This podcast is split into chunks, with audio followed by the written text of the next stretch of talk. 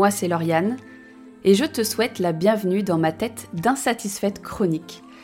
Bienvenue dans mon cœur, et parfois même dans mon corps. Mais ne vous emballez pas, tout cela restera purement platonique. Dans ce premier épisode que j'ai appelé Pourquoi je m'ennuie, je prends le taureau par les cornes et je vous emmène direct au cœur de mon insatisfaction, comment elle se traduit et peut-être même d'où elle vient. Donc je m'appelle Lauriane, mais sur les réseaux, on me connaît plutôt sous le pseudo Blabla Yaya. J'ai 34 ans, je vis dans le Tarn, près de Castres. Je suis paxée à Antony, avec qui je vis, et accessoirement, nous attendons un bébé. Oui, c'est très accessoire, mais je suis enceinte de 4 mois.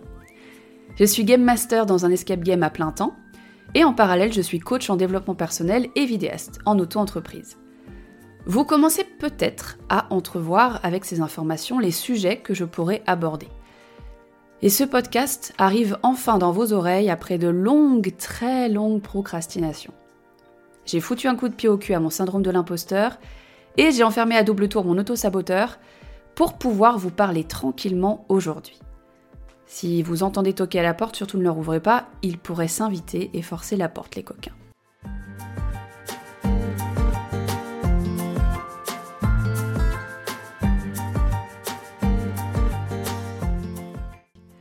J'aimerais vous parler de tout ce que je traverse en ce moment, mais aussi de ce que j'ai déjà peut-être traversé. Donc je vais certainement vous parler de grossesse, d'hypersensibilité, de difficulté à trouver sa place dans sa vie professionnelle, mais aussi plus largement de sa difficulté à trouver sa place dans ce monde. D'ici quelques mois, j'aurai certainement des choses à vous raconter sur ma toute nouvelle maternité et sur la parentalité en général aussi. J'aurai aussi l'occasion, j'espère, de vous parler de ma vision du couple et des relations humaines, du coaching et du développement personnel auquel je me suis formée récemment. Je suis aussi très sensible à des sujets liés à l'art et à l'expression en général. Et enfin, je dois vous prévenir aussi qu'il n'est pas impossible que j'aborde parfois des sujets qui touchent les personnes LGBTQIA, l'univers du drag que j'affectionne particulièrement, et plus largement les sujets de société ou d'actualité qui touchent à la tolérance et aux droits de chacun, parce que ce sont des valeurs qui me sont très chères. Pour ceux et celles qui ne me connaissent pas encore, Sachez que j'aborderai ces sujets avec humour, autodérision et bienveillance, parce que je ne sais pas faire autrement. Cela dit, il n'est pas impossible que des émotions comme la colère, la tristesse, la joie, ou des émotions beaucoup plus nuancées fassent parfois leur apparition dans ma voix, parce que je ne saurais être autre chose dans ce podcast qu'authentique avec vous, et je ne tiens pas à vous faire un cours magistral ou une masterclass sur tel ou tel sujet. Ce ne serait pas dans mes compétences de toute façon. Je souhaite seulement vous transmettre mon regard, ma vision, mon expérience ou mon vécu de telle ou telle situation ou sujet. Ma vérité ne sera jamais une vérité absolue et encore moins une règle à suivre. Mais bel et bien, un partage dont l'objectif est de légitimer vos ressentis à vous. Je n'aurai jamais la prétention de savoir mieux que vous ce qui est bon pour vous, ou ce que vous devriez faire dans une situation similaire à la mienne ou qui s'en rapprocherait. Mais je souhaite que ce podcast vous autorise à l'inverse à être vous-même et à laisser exister votre vérité, vos ressentis et vos choix. En m'autorisant à être vulnérable devant ce micro, j'espère secrètement vous permettre de l'être. Vulnérable, je veux dire.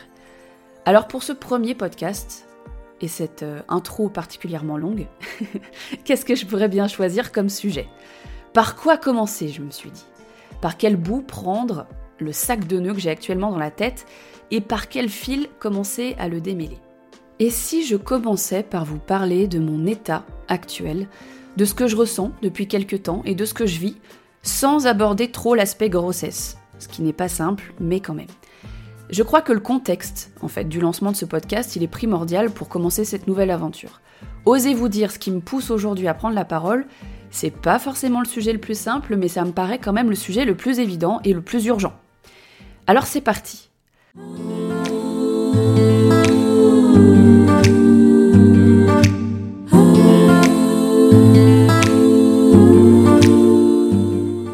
Donc si je fais un zoom sur mon état actuellement, et celui que je constate hein, depuis trois ans, bah, de manière générale, je m'ennuie. Enfin, pardon d'être vulgaire, mais je m'emmerde, en fait. Vous n'avez pas idée. Chaque journée me semble être une sorte de suite d'actions euh, purement euh, pratiques, euh, du style je dors, je me lève, je petit déjeune, j'occupe le temps devant YouTube ou Netflix, je m'habille, je remange, je pars travailler, je compte les minutes, littéralement, jusqu'à la fin de ma journée de travail. Je rentre, je mange et je vais me coucher. Et tous les jours, c'est la même chose. Bon, entre deux actions mécaniques, j'échange avec mon amoureux. Et ces moments euh, d'amour, ça fait un peu partie de ma bulle de confort et de douceur dans laquelle, même si c'est plutôt calme, bah, je me sens plutôt bien. Et heureusement que j'ai cette bulle, hein, parce que ce calme-là, j'en ai clairement besoin. Du calme et de la sécurité dans mon couple, ça, j'en ai besoin. Mais alors pourquoi je dis que je m'ennuie? Qu'est-ce qui se passe? Ou qu'est-ce qui s'est passé pour que ces journées, elles me semblent aussi euh, bah, peu, euh, peu vivantes, quoi? Aussi peu passionnantes? Qu'est-ce qui s'est passé pour que je ressente cette sensation de vide? Cette difficulté à me passionner pour des nouvelles choses, ou en tout cas cette impression que peu de choses ont du sens. Je vous donne quelques exemples de la manière dont ça se traduit au quotidien. En gros, rien ne m'intéresse ou ne me plaît suffisamment longtemps sur les plateformes de streaming par exemple. Donc c'est-à-dire que je, vais commencer à regarder quelque chose et puis euh, pas très rapidement en fait je vais arrêter parce que je vois bien que ça m'intéresse pas. Je n'ai rien envie de faire de particulier dans mes journées, même sur mon temps libre. Bon, faut dire que je suis dans une région où je ne connais personne, donc euh, faire des activités toute seule, on a vu mieux comme motivation. Alors oui, je peux faire des choses avec mon amoureux, ça c'est certain. Mais on est plutôt du genre casanier, voilà. Donc euh, c'est vrai que on aurait plutôt tendance à rester à la maison. Alors, il y a bien le travail qui m'occupe, techniquement, une partie de mes journées. Mais la vérité, c'est qu'en ce moment, je vais pas travailler avec le cœur léger et, euh, et l'envie. Voilà. Parce que je me suis rendu compte que j'ai quand même besoin de contact humain, j'ai besoin de créer du lien, j'ai besoin d'être stimulée de manière générale et en particulier dans mon métier. Et là, je dois bien avouer que contrairement à ce que je pensais, bah c'est pas vraiment le cas. En fait, quand je vais travailler, j'attends qu'une chose finalement, c'est de rentrer. Parce que soit je vais enchaîner les journées où il y a littéralement personne, donc je n'ai rien à faire, soit je vais être dans des journées où je vais enchaîner les parties et j'ai pas le temps de grand chose parce que je passe d'un groupe à l'autre sans transition. Et la réalité, c'est que quand je ne travaille pas et que je suis chez moi, bah, je compte les minutes. Ça, c'est ma réalité aussi. Finalement, euh, je m'ennuie au travail, je m'ennuie chez moi, parce que je me sens seule aussi. Et que du coup, je ne sais pas comment occuper mes journées. Ah oui, et effectivement, je l'ai précisé et je le redis, je suis enceinte de 4 mois. Forcément, ça impacte mon humeur et forcément que ce que je vis aujourd'hui et la manière dont je ressens les choses est certainement décuplée. Ça, je, veux bien l'entendre, que hormonalement, peut-être, cette sensation d'ennui, elle est peut-être exacerbée. Mais déjà, c'est quelque chose que je ressens très fortement depuis trois ans depuis que j'ai emménagé dans le Tarn. Mais honnêtement, moi, il faut que je vous dise un truc, je suis une personne hypersensible. Je fais partie de cette catégorie de personnes qu'on appelle les hypersensibles. Donc, on peut résumer la chose suivante, je suis enceinte toute ma vie. je suis... Voilà, c'est comme si j'étais en fait un petit peu enceinte tout le temps. Là, il se trouve que en plus, je fabrique un être humain, certes, c'est quelque chose, mais j'ai de toute façon les émotions et euh, le cœur à fleur de peau tout au long de l'année, et c'est comme ça, et c'est ça fait partie de ma vie et de qui je suis. Donc ça, c'est une chose qui est importante à souligner, mais bah comme je le disais, euh, la grossesse, je pourrais en faire un épisode à part entière. Donc dans cet épisode, je voudrais vraiment m'attarder davantage sur un peu cet état de tristesse, cet état de découragement, au-delà de l'ennui dont je vous parle depuis tout à l'heure. C'est un, état qui était là déjà avant ma grossesse et qui malheureusement ne semble pas vouloir partir comme par magie, hein, visiblement. Donc je vais essayer de, autant que faire se peut, de garder la grossesse pour un autre épisode. Je suis obligée de l'évoquer, mais je tenterai de ne pas trop l'approfondir ici. Donc en fait, si je résume, euh, dans le contexte... Euh, dans lequel je vis aujourd'hui, bah sur le papier, j'ai tout pour être heureuse. Hein. Euh, j'ai un travail, j'ai une maison, j'ai un amoureux qui m'aime et qui prend soin de moi. Peut-être que, à la limite, le lieu de vie que j'ai choisi, qui est le Tarn, enfin que j'ai choisi. Qu'est-ce qui fait que je suis dans le Tarn aujourd'hui, là où je ne connaissais personne Eh bien, simplement, je suis revenue rejoindre Anthony, tout simplement. C'est moi qui suis venue vivre ici avec Anthony. Et donc, à part peut-être le Tarn, qui est une zone peut-être un peu... Euh, un peu difficile d'accès, euh, qui est à deux heures, on va dire une heure à deux heures de, de grande ville, donc peut-être où on imagine un peu plus de vie. Au-delà du lieu de vie, sur le papier, j'ai vraiment tout pour être heureuse. Et ça, c'est important de le préciser. Parce que c'est quand même quelque chose qui fait que du coup, j'ai du mal à en parler. J'ai du mal à admettre que ça ne va pas. Parce que les gens, ils peuvent me regarder avec des yeux ronds et me dire Mais Attends, Lauriane, je comprends pas, t'es es heureuse en couple, euh, tu as un travail, tu viens d'acheter une maison, tu as un frigo avec euh, de la nourriture dedans. Euh, Enfin, pourquoi Pourquoi tu n'es pas heureuse? Et ça, c'est.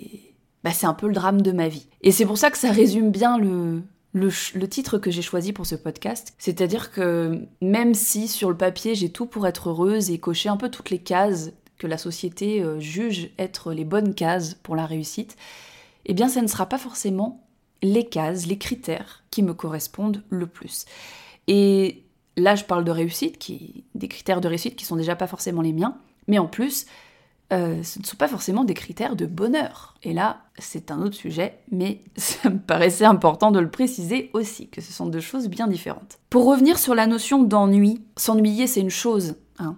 Mais du coup, concrètement, je ressens quoi au quotidien? Et pourquoi souvent ça se traduit par des pleurs parce que la réalité, c'est que très souvent, je craque. Grossesse, certainement, oblige, mais pas que. Bah, en fait, ce que je ressens, c'est une sorte de d'immense découragement. En fait, je me sens, ouais, c'est ça, je me sens découragée, je me sens triste, je me sens éteinte. Et puis, je, trouve clairement le temps long.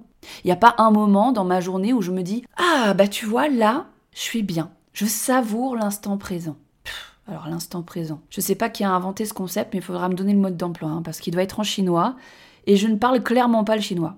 En fait, le seul moment où je me sens à peu près bien, c'est le soir quand je me couche. Alors là, vous allez commencer à me dire, euh, Lauriane, si le seul moment où dans ta journée où tu te sens bien, c'est le soir quand tu te couches, tu nous ferais pas une petite dépression là?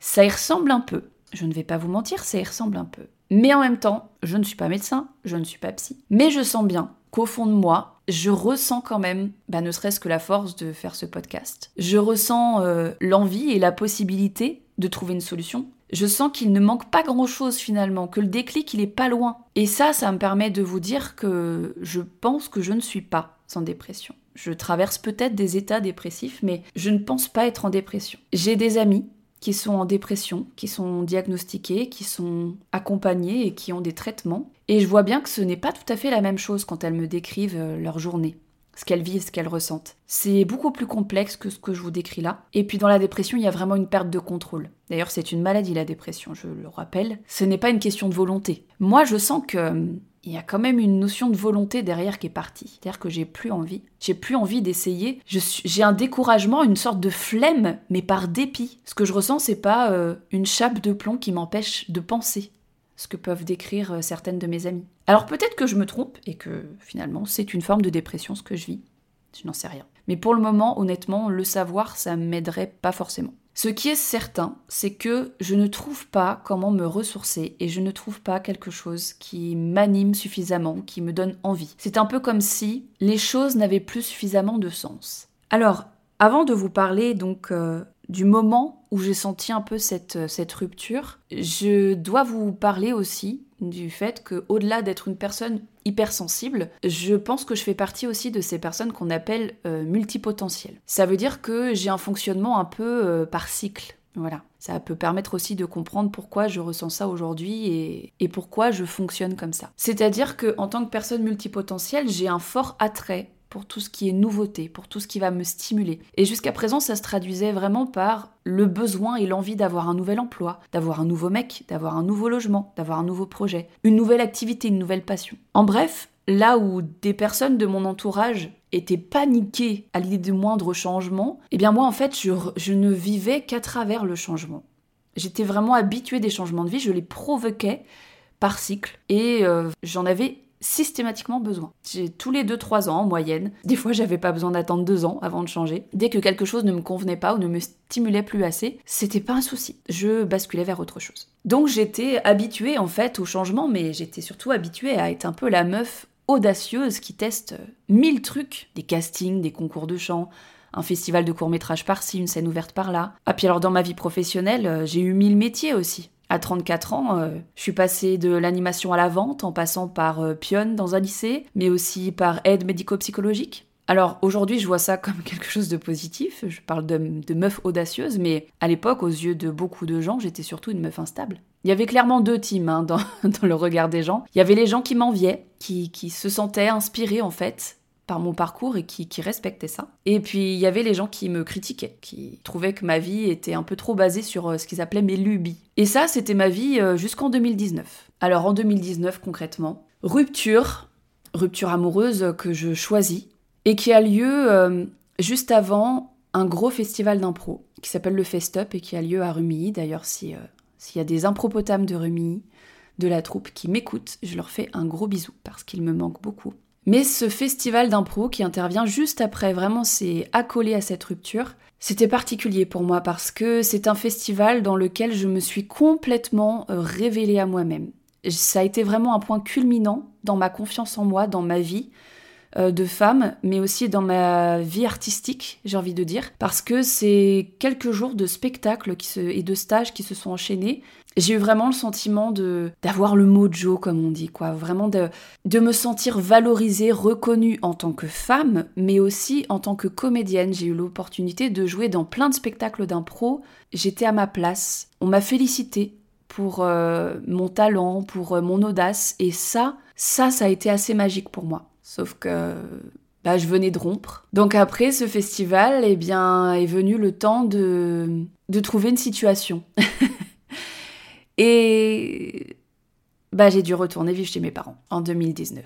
Donc là, c'était un petit peu après, euh, après ce festival, le soufflet qui retombe, quoi, la douche froide. Et puis une grande solitude, parce que je me suis donc euh, naturellement, comme j'ai déménagé un peu plus loin, je me suis éloignée du milieu de l'improvisation et des gens qui la composaient. J'en ai ressenti le besoin hein, de couper. Je me l'explique pas trop ça, mais je me suis retrouvée en fait euh, très seule chez mes parents. Grosse remise en question. Je dirais même que c'est à partir de ce moment-là que j'ai commencé à vraiment ressentir ce fameux état dépressif qui part et qui revient depuis. En tout cas, je décrirais ça de la manière suivante, c'est que bah après ce point culminant, j'ai complètement ralenti le rythme. Voilà, la case parents, c'était clairement une case départ pour moi. Retour à la case départ, j'ai ralenti le rythme, j'ai regardé enfin en moi et j'ai vu pour la première fois des choses que je ne voyais pas avant. Des sortes euh, d'états d'âme, une, une tristesse, un côté blasé un peu de la vie qui fait surface. Et c'est la première fois que je sens et que j'entends ça en moi. Parce que pour une fois, je ne me remplis pas de rencontres, de projets, euh, en bref, d'éléments extérieurs qui viennent euh, remplir ce que je commence à sentir comme un vide. Tiens, tiens, tiens. En fait, pour une fois, j'ose faire face au vide qui est en moi et que jusqu'à présent, je me contentais de remplir de choses extérieures.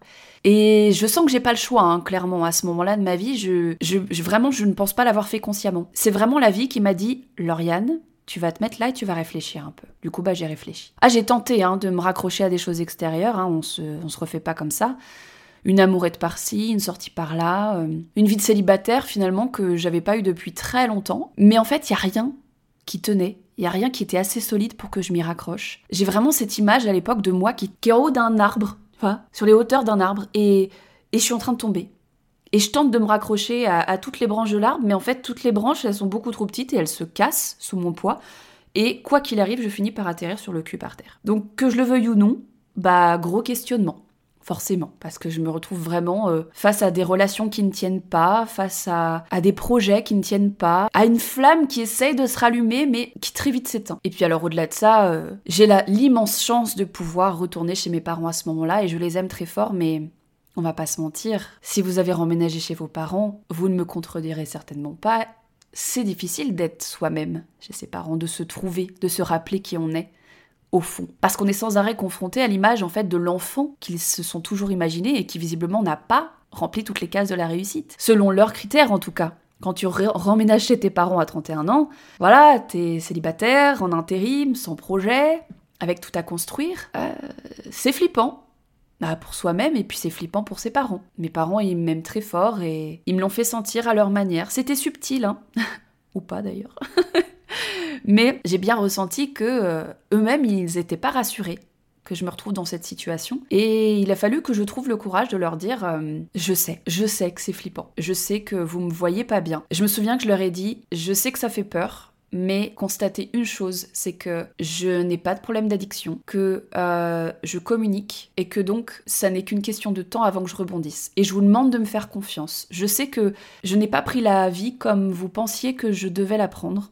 Je n'ai pas pris la vie comme vous, on vous a appris à la prendre, mais je vous demande de me faire confiance. Et ils m'ont fait confiance. Ça n'a pas été simple, parce qu'il y a eu beaucoup de choses à déconstruire et qu'encore aujourd'hui on déconstruit avec eux. Mais je sais que ce jour-là, j'ai dû basculer quelque chose. Et bref, vivre chez mes parents malgré tout l'amour et toute la communication qu'on essayait de mettre en place, bah c'était pas une bonne idée quoi, clairement pas. Donc j'ai emménagé en coloc pour être avec des gens de mon âge et je pensais vraiment que c'était euh, la bonne idée, c'était en tout cas euh, une meilleure solution que d'être chez mes parents. Ça me permettait de réduire les frais tout en me challengeant un peu. Ça, m'a forcé à sortir de ma zone de confort, mais je pensais pas que ça me sortirait autant de ma zone de confort. Pourquoi? Parce que je me suis mis en, colocation en février 2020. Et si vous faites le rapprochement, bah. En mars, on était en confinement, quoi. Voilà, premier bon gros confinement. Et là, euh, bah, je crois que personne l'avait vu venir. Hein. Enfin, on a tous cru que, que c'était une blague, que ça allait pas vraiment arriver. Et bah si. Et depuis tout à l'heure, je le nomme pas, mais clairement, très clairement, au-delà de, cette rupture euh, que j'ai eue en 2019 et qui a été un point de bascule pour moi, je, suis très consciente que pour moi, il y, a, il y a ma vie avant et il y a ma vie après le Covid. Avant, j'étais toujours entourée de beaucoup de gens. J'avais toujours beaucoup d'activités, toujours plein de projets. J'étais toujours à la recherche de nouveaux objectifs à remplir. Et il se trouve que j'ai freiné un grand coup juste avant le Covid. J'ai arrêté l'intérim dans le soin à cette période-là. Ça semblait être un timing plutôt bon, hein, finalement. J'étais un peu en phase avec le monde parce que euh, finalement, comme j'avais ralenti avant, bah, je me suis arrêtée, euh, comme tout le monde, pendant le, le, Covid, pendant le premier confinement. Mais comment on en sort de... comment on en sort de cet état d'arrêt? Des fois, j'ai l'impression que le Covid, je parle d'avant et d'après, mais en fait, je ne sais pas à quel moment je serai dans l'après. J'ai l'impression que le Covid, c'est soi-disant derrière nous, mais j'ai pas l'impression qu'il soit vraiment sorti de notre vie, en fait. C'est comme s'il avait tout changé, puis que lui, finalement, il avait continué sa vie tranquille, en nous laissant dans la merde. Oui, j'ai fini par le personnifier, le Covid, hein, parce qu'il faut bien qu'il y ait un responsable et que c'est plus simple pour moi de le considérer comme responsable. Et ne pas, vraiment ne comptez pas sur moi pour dire la Covid, hein, j'aurais trop mal à mon féminisme. Cette colloque, elle s'est pas bien passée du tout pour moi. Euh, ça a été vraiment très compliqué. Mais je vais pas euh, vous en parler trop en détail ici. Peut-être un jour, je vous en parlerai au détour d'un podcast. Euh, ça a été une période très difficile pour moi, au-delà du confinement, au-delà de tout ça. Mais ça a été très formateur. Et après, cette colloque qui finalement ne dure que quelques mois, bah, je retourne chez mes parents parce que j'ai pas le choix. Mais cette fois, je suis encore un peu plus dépitée qu'avant. Je remménage chez mes parents et euh, fin 2020, je me suis mise au streaming sur Twitch. Je fais des lives sur Twitch. Pour ceux qui ne connaissent pas, c'est une plateforme un peu comme YouTube, sauf que ce ne sont que des émissions ou des personnes qui sont en live. Et il y a notamment beaucoup de gens qui jouent à des jeux vidéo, mais il n'y a pas que ça. Et il se trouve que je fais ça, euh, passer le temps, voilà, il y a très peu de gens qui me regardent. Mais euh, voilà, j'ai un micro, j'ai un ordinateur, je me mets à jouer à des jeux vidéo. Je joue maladroitement en plus, mais c'est drôle. Et je me mets à jouer, j'ai une caméra, donc on me voit euh, avoir des réactions quand je joue. C'est un peu le principe de Twitch. Et puis, cette plateforme complètement...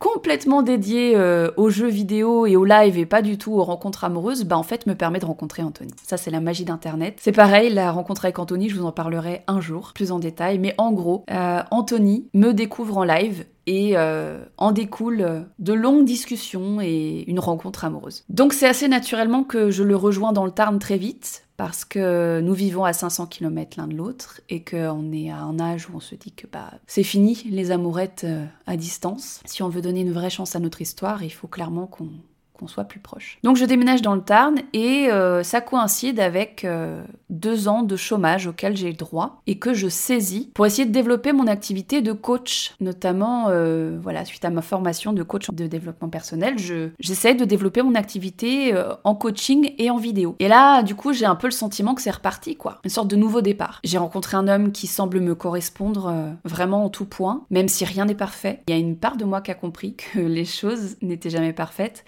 et qu'il n'y a pas besoin d'idéaliser, au contraire. c'est même plus sain de ne pas le faire. J'ai une nouvelle maison, en tout cas au début en location, et j'ai cette liberté de pouvoir développer mon activité. Alors là, vraiment, je me dis que c'est parti, quoi. Donc j'ai une grande liberté, mais finalement, j'ai assez peu d'autodiscipline et monter une activité dans une région où tu ne connais personne, bah déjà professionnellement, c'est très dur. Et puis, bah personnellement, c'est pas forcément mieux parce que du coup, euh, Anthony n'avait pas forcément d'amis dans le coin. C'est une période où le, Covid était encore très très présent, donc il y avait finalement assez peu d'activités qui avaient lieu. Et lorsque quelques activités ont repris, eh bien, euh, j'avais très peu de chances de rencontrer de nouvelles personnes parce que je vais être transparente avec vous. À aucun moment je ne me suis fait vacciner. Donc forcément, je n'avais pas accès à tout ce qui demandait un pass sanitaire à l'époque. Donc euh, je me retrouve dans cette euh, nouvelle région sans aucune relation euh, nouée. Et même après trois ans, les relations que j'ai se comptent sur les doigts d'une main. J'ai pas de groupe d'amis, en fait, avec qui je sors, avec qui je vais me détendre, je vais boire un coup. Donc finalement, quand je me dis que ça repart comme d'hab, et eh ben en fait, je me rends compte que pas du tout. Que là, le cycle qui vient de commencer, il est pas, il est pas habituel. On dirait que les cycles euh, de la multipotentielle que je suis se sont arrêtés. Cette sortie de zone de confort de 2019-2020, eh ben, c'est pas la même que d'habitude. Les choses n'ont clairement plus la même saveur. D'ailleurs, une de mes meilleures amies, Sophie, si elle écoute ce podcast, je lui fais également un bisou. Je me souviens que au moment de mon déménagement dans le Tarn, elle avait dit à mon papa, elle lui avait dit euh, cette fois Thierry, euh, c'est la bonne. Elle part pour de bon. Et ça m'avait fait sourire parce que bien évidemment que j'espérais que je partais pour de bon. Euh, non pas euh, que je quittais vraiment euh, ma vie en Haute-Savoie, etc., mais plutôt ce sentiment que cette fois, c'est différent. J'en avais envie que ce soit différent, mais je n'avais pas envisagé le fait que ça serait différent, c'est-à-dire plus, plus calme. Mais je dois bien admettre que jusqu'à présent, Sophie a raison. Et du coup, cette grande solitude que j'ai ressentie à partir de 2019, bah, elle continue. Alors heureusement, je suis dans cette histoire d'amour avec Anthony qui est forte, qui est solide. Et puis alors aujourd'hui, heureusement qu'elle est solide parce que on se lance dans l'aventure de la parentalité. On partage beaucoup de choses, on a des valeurs communes et ça, c'est merveilleux dans ma vie. Mais je pense que vous le savez comme moi, le couple, ça ne suffit pas. J'ai des amitiés très fortes, j'ai des personnes euh, sur qui je peux compter dans ma vie et je les remercie, mais elles sont loin. En fait, j'ai la chance d'avoir des personnes ressources, mais euh, que je ne vois pas physiquement et avec qui je n'ai pas d'échange euh, purement humain et en présentiel. Et hum, si le, la crise du Covid finalement a rendu beaucoup de choses euh, distancielles, et eh ben moi je constate que au-delà du travail et de notre manière de travailler, finalement le Covid il a rendu aussi toutes mes relations distancielles. Et ça, ça je me rends compte aujourd'hui du, du mal en fait que ça me fait et à quel point c'est pas ok pour moi. Donc évidemment, je me dis bah ok, il te reste plus qu'à à créer des nouvelles relations, à nouer de nouvelles amitiés ici dans le Tarn. Mais hum, finalement, à 34 ans, on se rend compte que c'est pas simple l'époque, euh, l'époque où on était au bac à sable euh, et où on copinait avec euh, l'enfant à côté qui faisait des pâtés, bah là, c'est difficile de trouver quelqu'un qui fait des pâtés. et puis, on devient exigeant avec les gens. On se rend compte que on n'a pas spécialement envie de parler de la pluie et du beau temps. On n'a pas envie juste d'un copain de bac à sable. On a envie de quelqu'un avec qui on peut, peut un peu refaire le monde. Quelqu'un avec qui, dans l'idéal, on a des valeurs en commun pas quelqu'un qui nous ressemble absolument. Au contraire, ça rend les échanges beaucoup plus stimulants si la personne a, quelques points de désaccord, mais cette complicité, cette complicité qui provoque le rire, moi j'adore rire. Et je crois que ça, ça me manque beaucoup aussi, de ne pas avoir des moments de rire en présentiel avec des gens. Mais du coup, vous allez peut-être me dire, mais Lauriane, euh, c'est pas grave, ça va revenir. Et la vérité, c'est que cet enfant qui est en moi, je vous raconterai aussi lors du podcast grossesse comment il est arrivé, si vite, eh bien, je me rends compte que je suis en train de devenir maman, alors que je n'ai absolument rien solutionné de mes problématiques d'ennui et de découragement. Et on ne peut pas dire que, que j'ai peur d'être engagée, puisque je suis paxée, j'ai acheté une maison, aujourd'hui je me lance dans, dans la merveilleuse aventure de la maternité, mais bien sûr que j'ai peur de perdre ma liberté. Mais j'ai peur surtout de faire reposer en fait la responsabilité sur ce petit être cette responsabilité de me rendre enfin la petite flamme.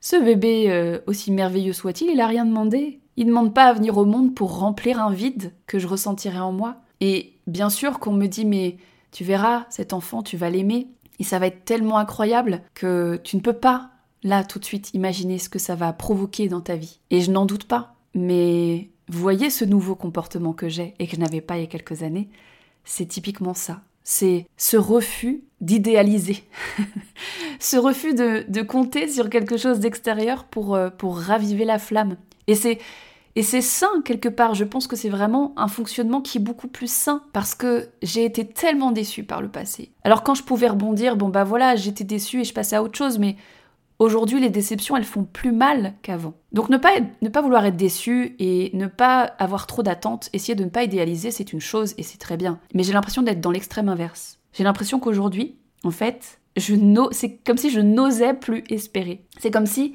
je faisais les choses un peu, mais sans y croire du coup. C'est complètement naze et ça me ressemble pas du tout. En tout cas, c'est pas la Lauriane que j'ai connue jusqu'à présent. Donc à défaut d'espérer que la flamme revienne grâce à des éléments extérieurs, eh ben je désespère d'attendre que j'allume ma propre flamme à l'intérieur. Et je sais, je, suis formée au développement personnel et au coaching, donc je sais que cette flamme intérieure, il n'y a que moi qui peux la rallumer. Je le sais. Mais voyez comme, en fait, je compte encore un petit peu trop finalement sur euh, des gens extérieurs pour venir un petit peu l'allumer. C'est juste que je demande plus forcément aux gens de surveiller le feu tout le temps. oui, j'adore utiliser les métaphores. J'ai compris que euh, ça n'est pas aux gens, ça n'est pas aux, choses extérieures de vérifier que le feu reste allumé. Ça, c'est mon rôle. Et mon feu a le droit de, de perdre un peu en puissance. Et là, pour l'instant, il est éteint. Et c'est pour ça que très souvent je me sens triste, que très souvent je me sens découragée. C'est beaucoup plus simple de faire repartir un feu quand il y a des petites flammes et qu'on sent qu'il y a des braises. C'est beaucoup plus dur d'allumer un feu quand on ne sait pas comment on fait et quand on a l'impression qu'on n'a pas les outils. Moi là, j'ai l'impression d'être un scout en forêt, mais à qui on n'a pas expliqué comment on fait du feu. C'est très étrange comme sensation. je ne sais pas du tout si là ce que je raconte ça vous parle ou pas. Donc pour résumer, j'essaye de ne pas tout miser sur cette naissance à venir. Je veux pas faire porter toute cette responsabilité sur, euh, sur ce bébé. Alors je réfléchis à plein de solutions évidemment, mais je n'ai pas ce déclic pour les mettre en route. Je sais notamment que je suis à une heure et demie, deux heures de grandes villes comme Toulouse, comme Montpellier, donc que je pourrais plus facilement sortir, rencontrer des gens. Mais honnêtement, euh, c'est difficile de se dire que je vais faire la route et je fais quoi? Je, je, débarque dans un bar et, et j'espère que des gens vont remarquer que j'ai besoin de rencontrer des gens. Euh, c'est très étrange de, de, se poser cette question-là, de se dire mais comment on rencontre des gens déjà? Surtout que du coup j'ai beaucoup d'images euh, qui me reviennent en tête de, ces soirées que je passais avec mes amis il y a quelques années encore, de, soirées que j'ai passées avec les gens de l'impro notamment. J'ai une nostalgie très forte de ces moments-là, de cercle des gens que j'avais que j'avais autour de moi et que je n'arrive pas à recréer ailleurs. Alors j'ai appris avec le temps que des fois ces cercles de personnes, même s'ils me permettaient de passer une super bonne soirée, bah finalement ça pouvait rester très en surface, pas toujours, mais parfois. C'est-à-dire que c'est des moments où il y a du monde et on peut quand même se sentir seul dans ce cercle de gens. Donc je me dis que c'est c'est pas grave en fait si je retrouve pas forcément beaucoup de gens autour de moi. Il suffirait de quelques-uns. Alors pour l'instant, je m'imagine plus facilement que de faire la route aller dans des villes où je ne connais personne non plus. Je m'imagine beaucoup plus facilement, euh, en devenant maman, finalement, rencontrer d'autres mamans. C'est un peu ce qui me paraît évident maintenant, c'est de me dire, bah en fait, mes nouvelles copines, celles avec qui je vais pouvoir rire autour d'un verre, et eh ben ça va être euh, des mamans. Et c'est cool de se projeter là-dedans, mais bah, c'est pas pour tout de suite. Donc ça me renvoie dans plusieurs mois. Et ça, euh, ça me demande de la patience. Mais vous me connaissez pas, moi je suis pas patiente. je suis pas patiente du tout. En fait, c'est un peu une mini crise existentielle hein, que je fais en ce moment, hein, parce que j'ai tellement besoin de mettre du sens dans ce que je fais et dans ce que je vis. Aujourd'hui, alors je vais essayer de pas être trop longue sur ce sujet-là, mais il y a un sens que j'arrive à mettre en ce moment, et c'est ce qui m'a donné envie de faire ce podcast, c'est de me dire en fait, Lauriane, avant, tu distrayais ton cerveau avec des choses extérieures. Tu vivais jamais seule et t'es allée t'enfermer dans une région complètement isolée, qui est assez peu accessible, avec un chéri qui finalement euh, est peu sociable. En tout cas, il n'a pas besoin de gens autour de lui pour se sentir bien. Donc, quelque part, c'est que tu avais quelque chose à comprendre. C'est que tu as, tu as ressenti le besoin, alors je me, parle en tu, hein. c'est que Lauriane, t'avais besoin de, t'imposer quelque chose, de te, de te challenger, de sortir de ta zone de confort, visiblement. Et depuis, c'est un peu comme si je cherchais ma nouvelle zone de confort, mais que je la trouvais pas. Euh, je me sens dans une zone de sécurité, mais pas, pas une zone, tu sais, dans laquelle tu te sens bien et apaisé. Je me sens super bien dans mon couple, mais en dehors, tout est un peu subi, euh, forcé, contraint, euh, voire parfois carrément douloureux. C'est comme si j'étais en train de, de transitionner vers quelque chose d'autre, mais je sais pas encore quoi. Alors, bon, on peut dire que je transitionne vers la maternité, là, ça paraît quand même assez évident. Mais en devenant maman, euh, je n'annule pas complètement la femme que je suis. la Lauriane euh, ne disparaît pas. Lauriane devient maman, mais elle disparaît pas derrière son identité de maman. Enfin, c'est tout le challenge, j'imagine. Alors, il y a des gens qui m'ont dit, et qui ça part d'une très bonne intention. Il y a des gens qui m'ont dit, et ils vont peut-être se reconnaître s'ils écoutent ce podcast, ils m'ont dit, non mais Lauriane, il y a peut-être une acceptation à avoir, il y a peut-être un deuil à faire Des rencontres fortes. Il y a peut-être une forme de désintox de l'adrénaline à faire. Il faut peut-être accepter que la vie, en fait, euh, bah, des fois, il se passe rien, quoi. Que des fois, c'est fade. Une nécessité d'accepter que, euh, bah, des fois, il se passe rien, quoi. Et qu'il faut être patient. Alors ça, je veux bien l'entendre. Il n'y a pas de souci. Mais le problème, c'est ce que ça me fait ressentir. C'est ce... S'ennuyer, c'est une chose. Mais me sentir triste parce que je n'ai pas ce sentiment d'accomplissement, ça, c'est autre chose. Et alors, je vais pas en parler très longuement parce que c'est un sujet que je ne maîtrise pas du tout. Mais je voulais aussi vous parler d'une chose parce que ça, je l'ai compris aussi euh, récemment. Et peut-être que ça vous touche aussi. C'est qu'en fait, ces dernières années, d'autant plus avec euh, le côté très virtuel, très, euh, très distanciel, etc. Je sais pas si vous, vous avez cette sensation, mais moi, je me suis complètement réfugiée dans tout ce qui est réseaux sociaux, plateformes de streaming, etc. C'est-à-dire qu'en plus de me sentir seule, du coup, pour m'occuper, qu'est-ce que j'ai fait? Bah, J'ai distrait mon cerveau, et en particulier avec des choses complètement virtuelles. Alors c'est pas dramatique, hein, mais au niveau hormonal, forcément il y a des choses qui changent. C'est-à-dire que j'ai habitué mon cerveau en fait à être distrait par des contenus courts, efficaces, mais aussi, euh, voilà, par exemple si je pense à TikTok, eh bien c'est comme si j'avais habitué mon cerveau à consommer des euh, contenus distrayants sur une très courte période, et TikTok, il, il peut faire énormément de mal en fait là-dedans, parce que finalement, il va mettre en place un fonctionnement hormonal dans mon cerveau qui fait que du coup si j'ai pas un contenu qui tout de suite attire mon attention, je vais euh, bah, m'ennuyer. L'époque où j'ai voulu faire des TikTok, on m'avait expliqué en plus que si tu fais un TikTok, il faut que dans les premières, mais vraiment les toutes premières secondes, il faut que tu aies un mouvement, quelque chose qui fasse en sorte que l'œil du spectateur soit euh, catché, quoi. Il faut tout de suite retenir le spectateur, sinon il scrolle. Et c'est normal qu'on m'ait expliqué ça puisque c'est la méthode de TikTok et que euh, c'est comme ça qu'on fait en sorte d'avoir des spectateurs et de,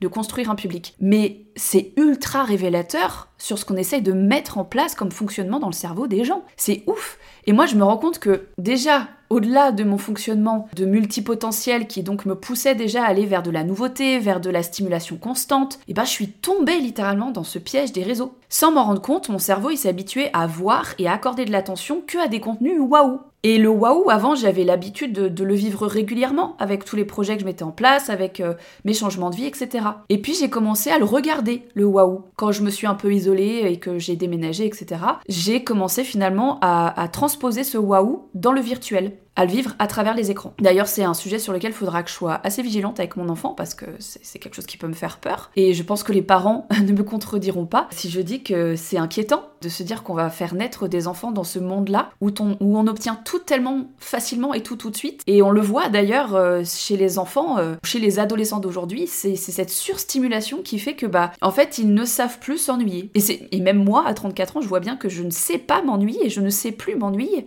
Je le savais certainement quand j'étais petite, mais aujourd'hui ça n'est plus possible, je ne le tolère plus. Alors les enfants qui naissent aujourd'hui, j'ose même pas imaginer. Et ça, euh, c'est bien évidemment au-delà même du problème que peuvent poser euh, le fait d'exposer ses enfants aux écrans avant 3 ans. Hein. On en parlera quand, je, quand le bébé sera né et que je ferai encore peut-être la maline en mode euh, oui, non, moi mon enfant, je le mettrai pas devant les écrans. Honnêtement, on s'est fixé ça comme objectif avec mon chéri, on en a beaucoup discuté, mais on a conscience que entre ce qu'on se fixe comme objectif, ce qu'on a envie de faire et ce qu'on arrive vraiment à faire dans la vraie vie, on sait qu'il y, a un contraste énorme. Donc on verra ce qu'on arrive à mettre en place et on va vraiment vraiment faire de notre mieux pour, euh, pour pas tomber là-dedans. Mais je vois tellement les effets sur l'adulte que je suis que je me dis mais il faut que je sois très très vigilante sur l'effet que ça peut avoir sur mon enfant. Bon ça c'était la petite parenthèse, voilà, je voulais dire que j'avais compris ça et qu'on en parle de plus en plus de cet effet des réseaux sociaux, etc., sur notre cerveau, sur notre fonctionnement, et finalement sur, sur notre exigence à vivre des choses un peu fortes. Voilà. Et c'est venu complètement euh, accentuer euh, cet aspect que j'avais déjà dans ma personnalité et ce besoin d'être sans arrêt surstimulé. Donc maintenant, je me retrouve un peu avec euh, cet état-là de me dire, bah, ah super, ah super, même les contenus TikTok, même les contenus Netflix, etc ça ne me stimule plus, ça ne m'intéresse plus. Comme une droguée hein, qui doit passer au niveau supérieur quelque part euh, de sa drogue, euh, au niveau quantité, au niveau puissance, tu vois. Donc qu'est-ce que j'en fais de ça hein? Qu'est-ce que j'en fais? Parce qu'en gros, je me fais chier, parce que je suis en manque. Voilà. je l'ai pas vu venir. Je suis clairement en manque. Bon, évidemment, c'est sans doute un petit peu plus complexe que ça, mais c'était un bon début de prise de conscience pour moi pour euh, essayer juste de conscientiser ça et de pouvoir inverser la, tendance. En fait, si je résume, je m'ennuie parce que je compare euh, ma vie d'avant avec la vie que visiblement j'ai choisi aujourd'hui. Et parce que mon mode de consommation est venu vraiment chambouler, chambouler pardon, mon rapport aux choses. J'ai euh, mis vraiment en place un système de satisfaction. Je crois même que c'est ça qu'on appelle le circuit de dopamine court, le circuit de récompense aussi, je crois qu'on appelle ça. Avoir tout de suite accès au plaisir, à quelque chose qui me fait du bien. Et, et ça, c'est quelque chose que j'ai vraiment du mal à inverser aujourd'hui, parce que j'ai pas les outils. Mais c'est déjà bien d'en avoir pris conscience. Alors là, consciemment ou inconsciemment, je me suis plutôt bien organisée visiblement parce que un bébé arrive dans ma vie. Je l'ai demandé, hein, il est pas là pour rien. Euh, mais bah moi qui voulais avoir quelque chose d'un peu waouh, un peu chamboulant dans ma vie, j'ai un, bébé qui arrive dans 5 mois. Ok, vachement bien Lauriane, t'as peut-être trouvé le, truc qui va, euh, qui va t'empêcher de t'ennuyer, parce qu'alors j'aurai plus le temps de m'ennuyer après. Je vais peut-être regretter finalement, je, vais réécouter ce podcast avec nostalgie et me dire euh, oh là là Lauriane, tu te souviens quand tu pleurais d'ennui, c'était le bon temps, mais la vérité c'est que voilà, j'ai pas envie de faire reposer trop de responsabilités sur cet enfant qui certes va chambouler ma vie et qui va apporter beaucoup d'animation dans ma vie et c'est génial et c'est ce que je demande finalement. Mais bah je me dis si j'étais pas enceinte, voilà. Si j'étais pas enceinte, comment je pourrais réinjecter un peu du, du plaisir, du fun, de la nouveauté dans ma vie, tout en restant raisonnable hein? Ça, c'est le questionnement que j'avais. Et puis, voilà, encore une fois, il y a des gens bien intentionnés qui m'ont dit, mais Lauriane, euh, en fait, c'est ça être adulte. Il faut faire le deuil, en fait. C'est La vie, c'est aussi... Euh, accepter qu'il se passe rien, c'est lâcher prise. Alors, lâcher prise, on en parle aussi, le lâcher prise? Non, vraiment, je continue de penser que si le calme convient à certains, eh bien, ça n'est pas mon cas. Et c'est ok. Désolée, je ferai pas le deuil pour l'instant de cette vie de paillettes et de, cette vie de stimulation que je m'imagine. Parce que, en fait, ça fait partie de moi. Ma part d'artiste, mon besoin de partage et mon besoin de reconnaissance, et je, l'avoue, j'en ai un très fort et je ne ferai pas l'impasse dessus. Parce que ça ne semble pas me convenir de me suffire à moi-même. Franchement, j'ai énormément d'admiration pour tous ces coachs que j'ai pu côtoyer dans le développement personnel depuis trois ans, ces coachs, vous, allez très certainement voir de quoi je parle. Ces coachs, ces dernières années, vous savez, qui méditent tous les jours et qui ils expliquent très bien qu'ils ont une révélation et qu'en fait, ils sont maîtres de leur destinée, qu'ils ont tout compris et qu'ils arrivent à se remplir eux-mêmes, ils arrivent à s'aimer eux-mêmes et c'est ça le secret. Bah franchement, bravo les gars. Hein. Ah là, vous avez toute mon admiration. Mais franchement, bravo d'avoir réussi à vous aimer vous-même et à vous remplir vous-même. Mais moi, c'est pas mon cas. Et je pense que ça le sera jamais. enfin, j'espère que ça le sera un jour, mais c'est super difficile. Moi, je trouve ça chouette de n'avoir besoin et là je mets des guillemets, mais évidemment vous le voyez pas, de n'avoir besoin de personne. Mais en fait, l'être humain reste un être sociable. Et donc, pardon, mais sans les autres, moi je n'y arrive pas. Et en plus, je comprends que j'ai besoin des autres, mais je me paye le luxe d'être exigeante en plus. Genre, j'ai pas besoin de n'importe quel gens.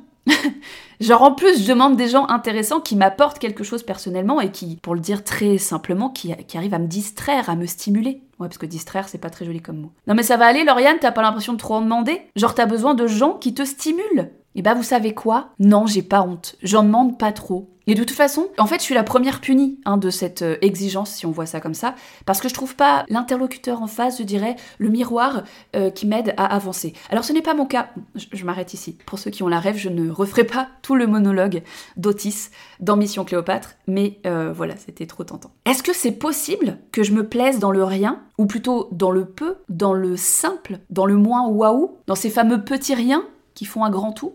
Est-ce que je peux me contenter des petits plaisirs de la vie, apprécier finalement des, émotions euh, moins intenses? Eh ben peut-être un jour, mais pour l'instant non. Et ça me donne un énorme sentiment de tristesse depuis trois ans. Et c'est comme ça. Je survis, hein, mais je me fais chier. L'autre jour, j'ai eu mais l'immense chance d'avoir un spectacle de cabaret drague dans une petite commune à côté de chez moi dans le Tarn. Vous n'imaginez pas le bien que ça m'a fait. Déjà parce que c'était mon premier vrai spectacle de drag queen. Ça fait des années que j'admire cet art à la télé et là j'avais un vrai spectacle devant moi. Et voir ces artistes, voir ces paillettes euh, que je vois assez peu finalement dans le Tarn. Ah, j'ai pris mon petit shoot d'adrénaline là. Ah, là j'étais là j'étais trop bien. Pendant tout le spectacle, j'étais au top. Je dois bien avouer qu'au moment d'aller faire les photos à la fin, d'aller faire une petite photos avec les artistes, je me suis vue, je me suis vue avec ma robe confortable de femme enceinte. J'avais essayé d'être un peu féminine, mais clairement, je rentre plus dans grand chose et puis voilà, je, peux, enfin, je me sens pas de faire autant d'efforts que d'habitude. Et du coup, je me suis vue dans cette robe confortable, mais dans laquelle, enfin, qui me met pas du tout en valeur, qui, est pas du tout de ma bonne couleur, etc. J'étais au milieu de toutes ces paillettes et de ces make-up sublimes de ces artistes que j'ai admirés pendant deux heures sur scène, et je me suis trouvée nulle. Bon, ça, c'est du Lauriane tout craché. Hein. Enfin, forcément. Moi, je m'imagine régulièrement sur scène, sous les feux des projecteurs. Et là, la vie fait que je suis plutôt du côté public en ce moment. Donc, ça m'a clairement renvoyé à mon manque euh, d'ambition en ce moment. Mon manque d'action. Ça m'a renvoyé à mon manque de prise de risque. Pourtant, c'est pas faute d'être montée sur scène dans ma vie, hein. Mais depuis quelques années, je me juge tellement que je monte beaucoup moins sur scène et que, bah, du coup, euh, voilà, même les paillettes et tout ça, bah, je les admire de loin. Donc, j'ai pris mon petit shoot. Mais euh, bon, c'était assez exceptionnel, quoi. Est-ce que vous avez déjà eu ce ressenti-là, Alors, je vais repréciser un peu parce que là, j'ai parlé d'un cas très particulier. Est-ce que finalement, parfois, vous-même, vous vous découragez dans vos projets parce qu'en fait, vous vous êtes tellement exposé et nourri d'images qui font rêver que finalement, euh, bah, tout ça, ça vous laisse penser que vous serez jamais assez. Donc, vous êtes découragé par avance. C'est vraiment ce truc-là, moi, qui me chagrine aujourd'hui, qui me rend triste. C'est le fait que je m'ennuie, mais qu'en plus, je n'arrive pas à trouver la force d'action pour me remettre en marche, pour me dire, allez, Lauriane, euh, t'as du talent, t'as des choses à dire, t'as des choses à montrer, fais-le. Alors aujourd'hui, j'ai la force et l'envie et l'énergie de faire ce podcast, mais je vois bien que ça me coûte. Là, par exemple, on est au troisième jour d'enregistrement de ce podcast parce que j'essaye de corriger le tir, j'essaye de ne pas partir dans tous les sens, j'essaye de ne pas me juger, même si quand je me réécoute, je me dis mon Dieu, mais qui ça va intéresser ce que je raconte? J'essaie vraiment d'aller jusqu'au bout de cet objectif que je me suis fixé, mais c'est difficile, c'est difficile. Et je suis persuadée que certains, en m'écoutant, certains, certaines, se disent bah oui, mais moi c'est pareil. Quand, euh, quand j'ai envie de faire quelque chose, bah des fois l'envie elle est là, mais je vais pas au bout parce qu'en fait, en plein milieu, il y a mon syndrome de l'imposteur qui, qui vient me dire qu'en fait, non, c'est pas assez bien et vaut mieux que j'arrête maintenant. Combien de fois vous avez abandonné parce que vous n'avez pas cru suffisamment en vous et que vous êtes jugé en cours de route? J'aborde des sujets un peu différents mais qui se rejoignent finalement. Pour résumer, est-ce qu'un profil comme le mien, qui est à la fois multipotentiel de base et puis qui se nourrit constamment de paillettes et de choses qui la font rêver, et puis il y a une part au fond de moi, cet enfant qui rêve que sa place est sur scène, je ne peux pas l'abandonner tout de suite, je ne peux pas lui faire ça à cet enfant intérieur, c'est pas possible. Est-ce que, est-ce que cet enfant-là, est-ce que, est-ce qu'un profil comme le mien peut être heureux dans une vie simple et posée? Attention, il n'y a rien du tout de mal à avoir une vie simple et posée. Hein. Il n'y a pas de souci. Ça convient à des tas de gens.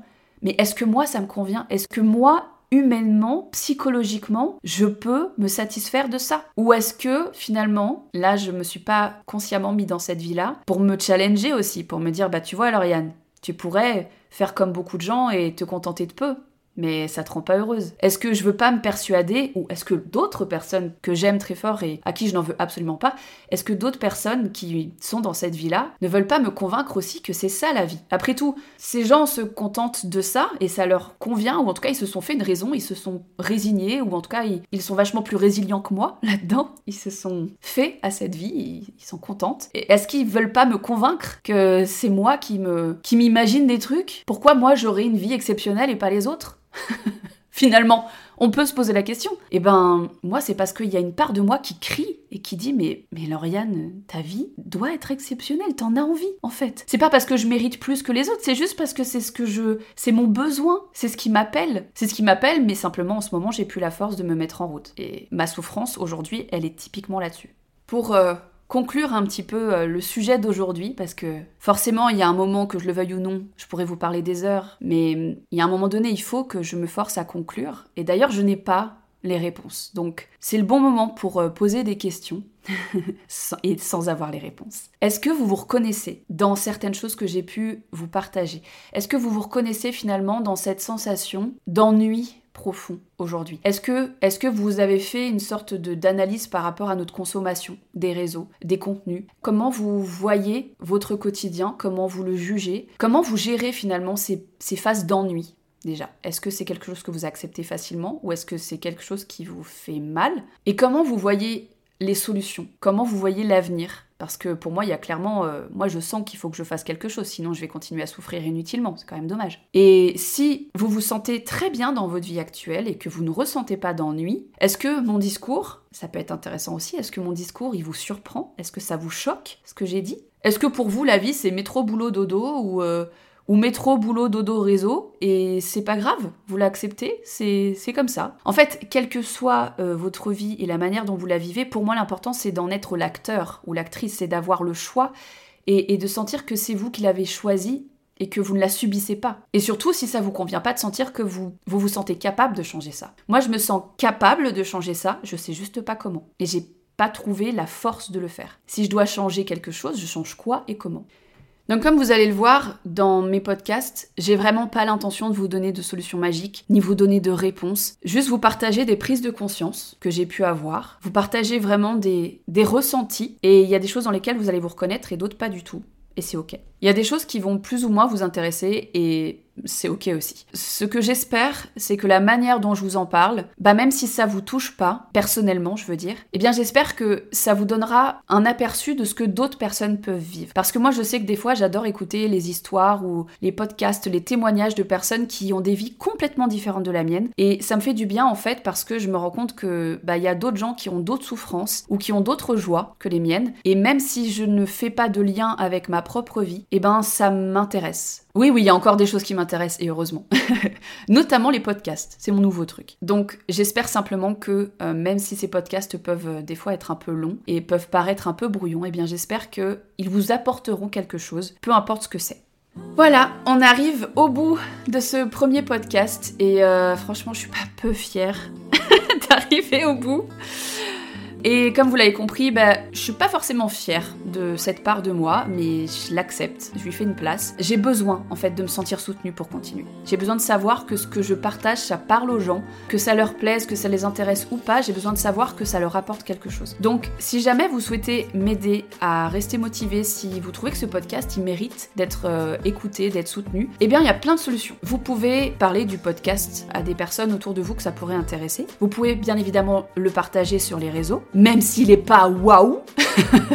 Et si vous voulez et que vous pouvez aller plus loin, j'ai décidé de créer un profil sur le site Tipeee pour les personnes qui euh, souhaiteraient et qui pourraient me soutenir financièrement dans ce projet de développement de podcast. Alors j'ai conscience qu'en ce moment, les finances c'est compliqué pour tout le monde, donc vous inquiétez pas. Ah, j'ai pas, je place pas beaucoup euh, d'attente à ce niveau-là, mais il n'y a pas de petite action de soutien, sachez-le. Tout est précieux pour moi, que ça soit un partage, que ça soit un petit soutien financier, euh, enfin voilà, tout est important pour moi. Toutes vos intentions, tous vos messages, tous vos commentaires sur ce podcast m'apporteront énormément et seront très précieux pour moi. Donc, pour vous parler plus précisément de Tipeee, pour les gens que ça intéresserait, en fait, vous pouvez faire un don du montant que vous voulez. Et j'ai mis en place un système de contrepartie pour ceux qui, comme moi, ont besoin ou envie d'avoir quelque chose en retour, parce que ça, je le conçois tout à fait. Donc, j'ai mis en place un système de dons avec euh, notamment euh, deux, enfin, trois paliers, on va dire. Il y a un palier de 5 euros, ceux qui peuvent se le permettre. Il y a un palier euh, de 50 euros, c'est-à-dire qu'à partir d'un don de 50 euros, qui est énorme,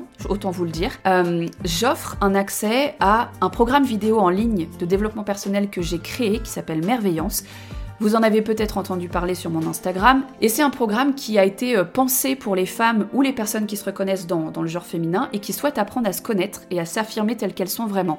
Comme moi, par exemple, je le fais à travers ce podcast. C'est un programme qui est composé de vidéos authentiques et que j'ai voulu vraiment pleine d'autodérision, tout comme ce podcast, avec des exercices à réaliser pour avancer pas à pas vers plus de confiance en vous. Pour en savoir un peu plus sur ce programme, parce que là je vais faire très court, vous pouvez aller sur mon site internet laurianebigarnet.fr. Et donc à partir de 50 euros d'un de 50 euros sur mon Tipeee, en fait, je vous envoie un accès offert à ce programme qui comporte plus d'une trentaine de vidéos et beaucoup d'exercices, etc. Donc ça vous permet, en plus de me soutenir, de vous dire, vous bénéficiez d'un programme de développement personnel en retour. Et j'ai aussi mis en place un second palier. Ce palier, il est de 80 euros. Alors là, on est vraiment sur des gens euh, qui ont de la moula euh, à foison.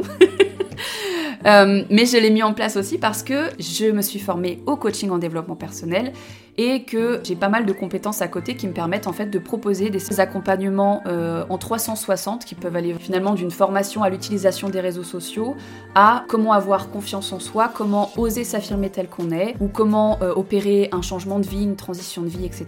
Tous ces sujets-là, voilà, qui peuvent faire partie d'une séance de coaching, et eh bien à partir d'un don de 80 euros sur Tipeee, on se fixe un rendez-vous car vous aurez à une séance de coaching avec moi autour de la problématique ou du besoin de votre choix. Voilà. Donc pour ceux qui le souhaitent et qui peuvent me soutenir sur Tipeee, eh bien écoutez, ça sera sur mon profil Lauriane Bigarnet et c'est merveilleux et je ne saurais vous remercier suffisamment pour tous les soutiens que vous m'apporterez. Mais je rappelle évidemment que le simple fait de partager ce podcast ou de partager mes posts, eh bien ça constitue un immense encouragement de votre part. Et ça, voilà, je n'ai pas honte de le dire. Vraiment, ça me fait beaucoup de bien. Ça me fait beaucoup de bien, voire j'en ai besoin pour avancer. Donc merci infiniment pour ça. Et comme je disais, il n'y a pas de petit soutien. Merci encore pour votre écoute et vraiment, vraiment, j'espère du fond du cœur, à très bientôt pour un prochain épisode.